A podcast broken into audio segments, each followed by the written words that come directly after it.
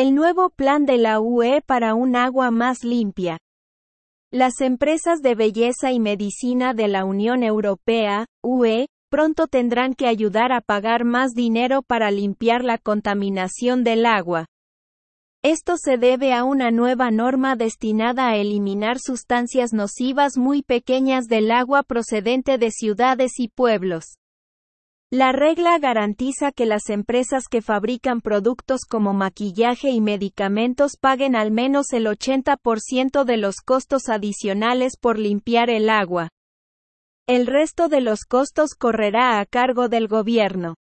Los responsables en la UE dicen que esta norma hará que el agua sea más segura y saludable al reducir la contaminación procedente de productos farmacéuticos y cosméticos que llegan a ríos y lagos.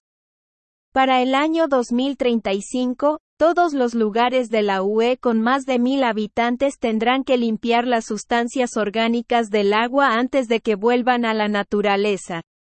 Para 2045, los lugares con más de 10.000 habitantes también necesitarán extraer nitrógeno y fósforo del agua si es necesario para proteger la salud o el medio ambiente. Además, tendrán que agregar un paso de limpieza adicional para eliminar una amplia gama de estos contaminantes muy pequeños.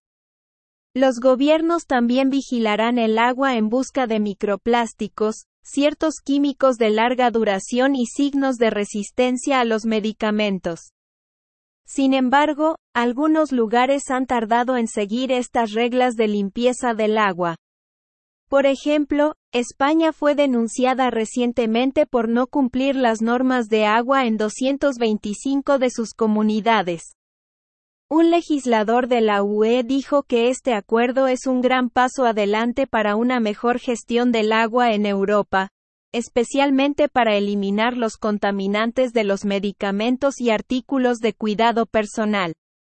También mencionaron que es importante que estos cambios no encarezcan demasiado los medicamentos.